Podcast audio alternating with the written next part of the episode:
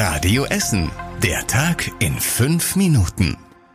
Am 11. Dezember mit Kai Fedrau. Guten Abend.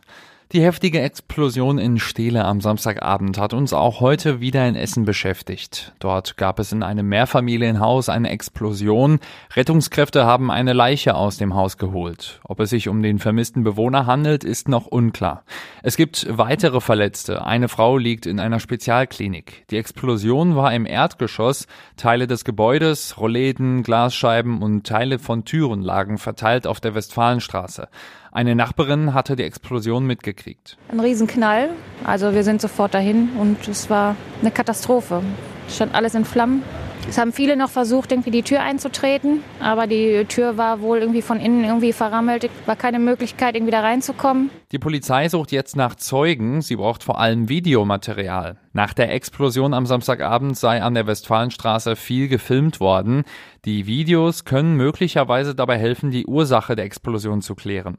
Parallel laufen die Ermittlungen vor Ort weiter. Ein Statiker hatte sich heute das Gebäude angesehen und gesagt, dass es begehbar ist. Das Gebäudeinnere kann also weiter untersucht werden. Brandermittler und ein Gutachter werden sich die Räume morgen anschauen. Warum es zu der Explosion gekommen ist, wird weiter ermittelt. Unser Radio Essen Stadtreporter hat vor Ort eine Propangasflasche gesehen. Ob so eine Gasflasche die Explosion ausgelöst hat, kann noch niemand sagen. Die Bundesregierung will aus der Kohle aussteigen und damit das schneller klappt, kriegt der Essener Energiekonzern RWE aus dem Nordviertel jetzt Geld. 2,6 Milliarden Euro staatliche Hilfen gibt es für RWE für den vorzeitigen Kohleausstieg. Die EU-Kommission hat heute zugestimmt, dass die Bundesregierung diese Hilfen an RWE zahlen darf. Damit soll der Essener Energiekonzern seine Braunkohlekraftwerke auslaufen lassen. Das Geld ist also eine Entschädigung für RWE, weil die Gewinne aus den Kraftwerken im Rheinischen Revier ausbleiben. Deutschland will spätestens ab 2038 kein Strom mehr aus Kohle erzeugen. Seit der Nacht ist die A42 voll gesperrt. An der Brücke über den Rhein-Herne-Kanal stehen wichtige Arbeiten an. Sie ist mehr als 50 Jahre alt und überlastet. Die Sperrung soll bis Samstagabend dauern. Deshalb war es heute auch schon besonders voll auf den Straßen in und um Essen. Es gibt Umleitungen über andere Autobahnen. Besonders schwere Lastwagen dürfen schon jetzt nicht mehr über die marode Brücke fahren. Alle Infos zu der Sperrung und zu den Umleitungen lest ihr auch auf radioessen.de. Der Kardinal-Hengsbach-Platz in der Innenstadt kriegt bald einen neuen Namen. Er soll in Zukunft Friedensplatz heißen. Dem Vorschlag haben die Politiker im Ältestenrat jetzt zugestimmt. Im Januar soll der Name im Hauptausschuss dann vorgeschlagen werden. Bisher scheint aber niemand dagegen zu sein. Im September hatte das Bistum die Statue abmontieren lassen, weil es sexuelle Missbrauchsvorwürfe gegen den verstorbenen Kardinal Hengsbach gab. Deshalb soll der Platz jetzt einen neuen Namen bekommen.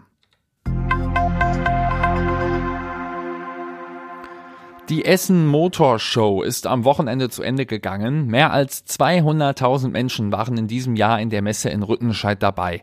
Laut Messe lagen die Zahlen auf dem hohen Niveau des Vorjahres. Die Aussteller seien auch zufrieden gewesen. Probleme gab es aber am Samstag bei der Anreise. Die Straßen rund um die Messe waren extrem voll. Das hat auch unser Radio Essen Verkehrsmelderclub berichtet. Mehrere Sportvereine bei uns in Essen haben Geld für ihre Vereinsprojekte bekommen.